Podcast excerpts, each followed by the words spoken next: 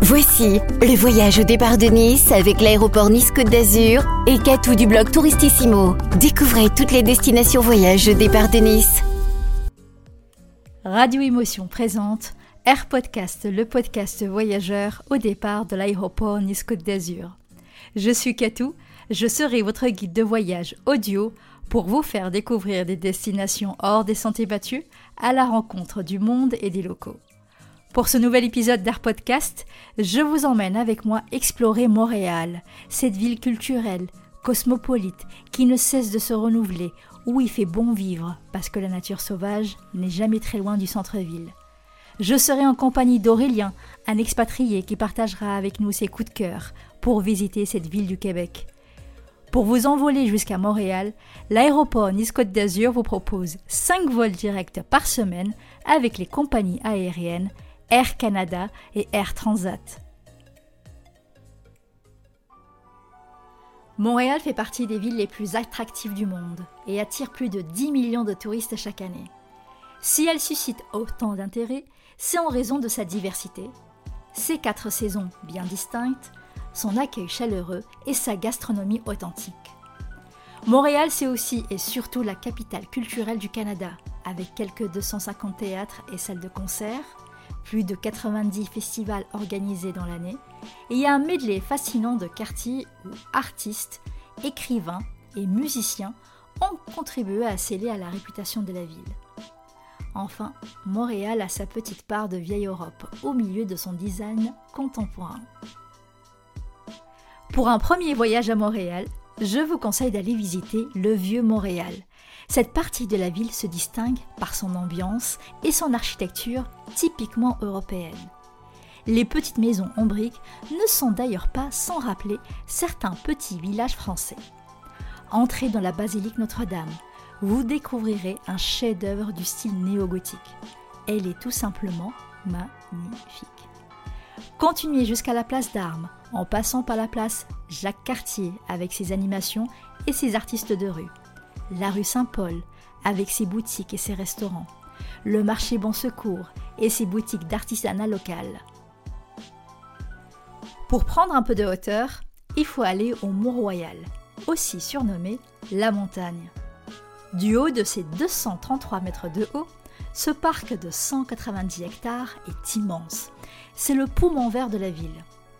Ce site naturel a d'abord été repéré par Jacques Cartier en 1535 puis aménagé en 1876 par le même créateur que Central Park à New York.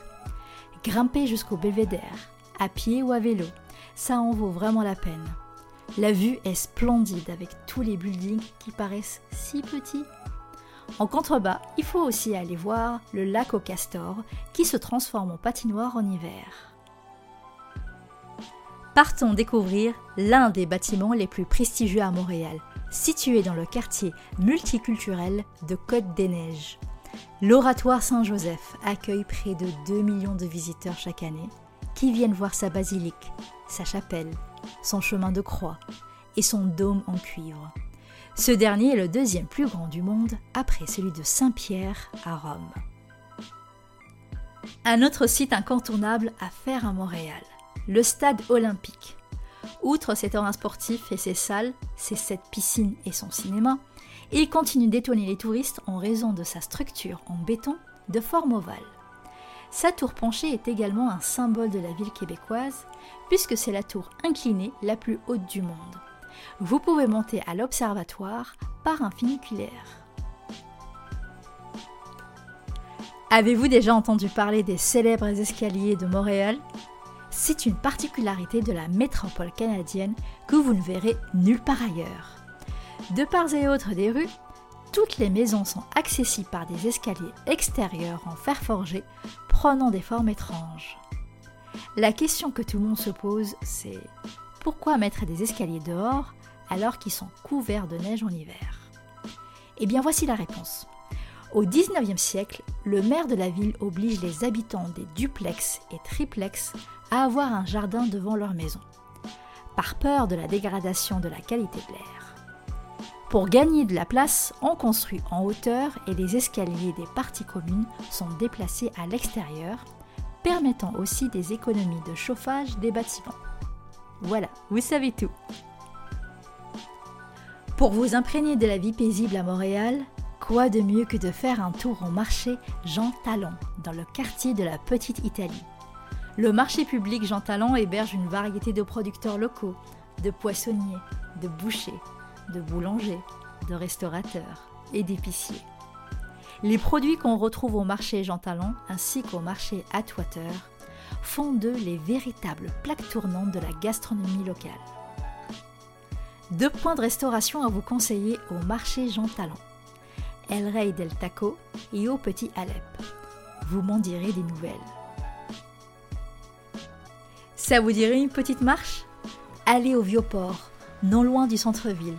C'est l'endroit idéal pour passer un agréable moment en famille, entre amis ou en couple. Plusieurs activités s'offrent à vous. Croisière sur le Saint-Laurent, jet ski, un labyrinthe géant, une tyrolienne, mais surtout une promenade agréable dans un cadre verdoyant avec une vue sur les buildings du centre. Montez en haut de la tour de l'horloge, construite en mémoire des marins de la marine marchande, et détendez-vous sur les chaises longues de la plage urbaine. Veillez noter que la baignade est interdite. Pour les amoureux de la nature, le jardin botanique fait partie des choses à voir à Montréal véritable musée vivant de 75 hectares. Il possède plus de 22 000 espèces de plantes et une trentaine de jardins thématiques. Ce n'est pas pour rien que c'est un des plus beaux jardins botaniques du monde. Peu importe à quelle période de l'année vous allez à Montréal, il y aura toujours des animations incroyables. C'est l'une des attractions les plus appréciées de la ville qui accueille les promenades nonchalantes, tout comme les visites éducatives. Son espace abrite l'insectarium, un musée d'histoire naturelle avec 95 espèces d'insectes différentes. J'ai un coup de cœur pour le jardin de Chine, qui attire le plus de visiteurs pour ses jardins de lumière. Que faire à Montréal si on veut s'éloigner un peu de la vie urbaine? Il suffit de prendre le métro et très vite vous arrivez sur les îles Sainte-Hélène et Notre-Dame. Là, c'est un autre décor qui vous attend notamment avec le parc Jean Drapeau. Il a été spécialement aménagé pour que les habitants puissent se divertir. Il est composé du musée de l'environnement, de la Ronde, un grand parc d'attractions, le casino de Montréal, la plage de sable, le circuit automobile du Grand Prix du Formule 1 du Canada, trois piscines olympiques. Vous pouvez profiter toute l'année des spectacles gratuits en plein air et des dimanches du pique-nique électronique. Aurélien est un expatrié qui vit à Montréal depuis 5 ans. Il partage avec nous ses coups de cœur et ses conseils pour visiter Montréal. J'ai profité aussi de lui poser quelques questions. Salut Aurélien, dis-moi pourquoi avoir choisi de vivre à Montréal? Euh, à la base, j'ai pas choisi spécifiquement Montréal. Euh, j'ai beaucoup voyagé à travers le Québec et euh, je revenais tout le temps à Montréal. Je trouvais que c'était une ville qui était vraiment intéressante. C'est une ville très cosmopolite. Euh, c'est une ville qui culturellement est particulièrement intéressante. C'est une ville qui est très ouverte, euh, notamment au niveau des droits LGBTQ, au niveau de l'ouverture aux personnes étrangères. c'est une ville où on peut aussi parler plusieurs langues, ce qui est intéressant pour le Québec. Quels sont tes coins coup de cœur que tu conseillerais de faire lors d'un premier voyage à Montréal?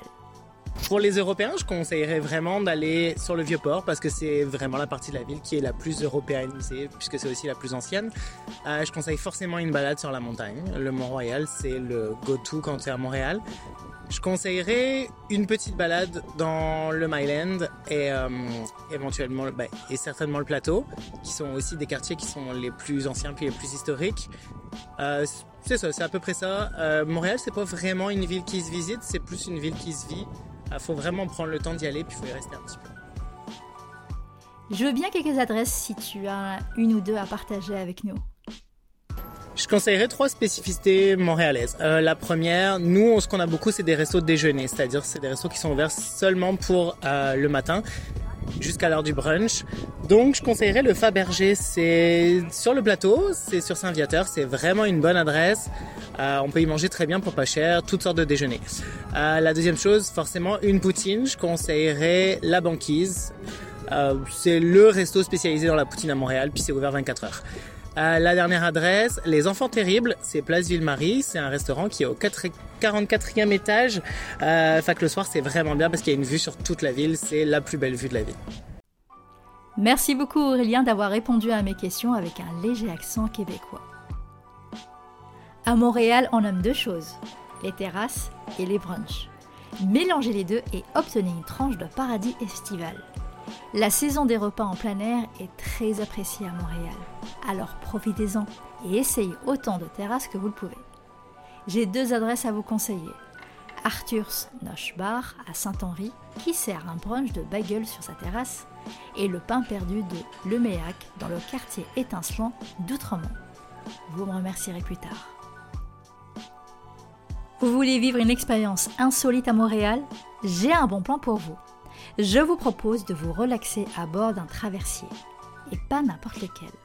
Un traversier qui a été reconverti en un spa, offrant une vue sublime sur le vieux port. Ce spa flottant ouvert à l'année propose un moment de détente dans ses bains et saunas, ainsi que des jardins où se prélasser durant l'été. Alors réservez vite sur le site botabota.ca. Après ce moment de détente, je vous conseille d'aller passer la soirée au quartier des spectacles. C'est un des quartiers les plus animés de Montréal, là où sont la plupart des concerts et festivals. Descendez à la station de métro Place des Arts avant de découvrir un riche complexe culturel. L'Opéra de Montréal, son musée d'art contemporain, sa maison symphonique, ses nombreux théâtres. Impossible de ne pas savoir que faire à Montréal le soir. L'été, ce quartier est bondé de monde avec le festival Juste pour rire, les Francopholies, Montréal en lumière et bien d'autres. Il reste encore des places pour le festival Juste pour rire qui se tiendra du 13 au 31 juillet prochain.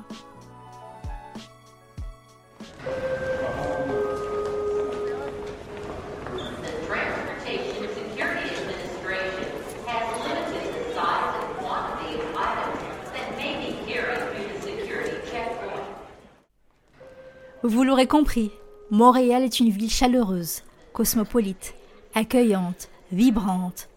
Les adjectifs ne manquent pas pour la décrire, cette perle francophone au cœur de l'Amérique du Nord.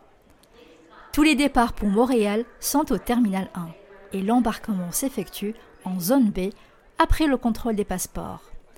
Passez au bureau interchange pour changer vos euros en dollars canadiens et profitez de votre billet d'embarquement pour faire des achats en duty-free dans les différentes boutiques du terminal. Espérant que cet épisode d'Air Podcast vous a plu, n'hésitez pas à le réécouter sur les sites radioémotion.fr et nice.aéroport.fr. N'oubliez pas de le partager et de le commenter. À bientôt dans Air Podcast, le podcast voyageur au départ de l'aéroport Nice-Côte d'Azur.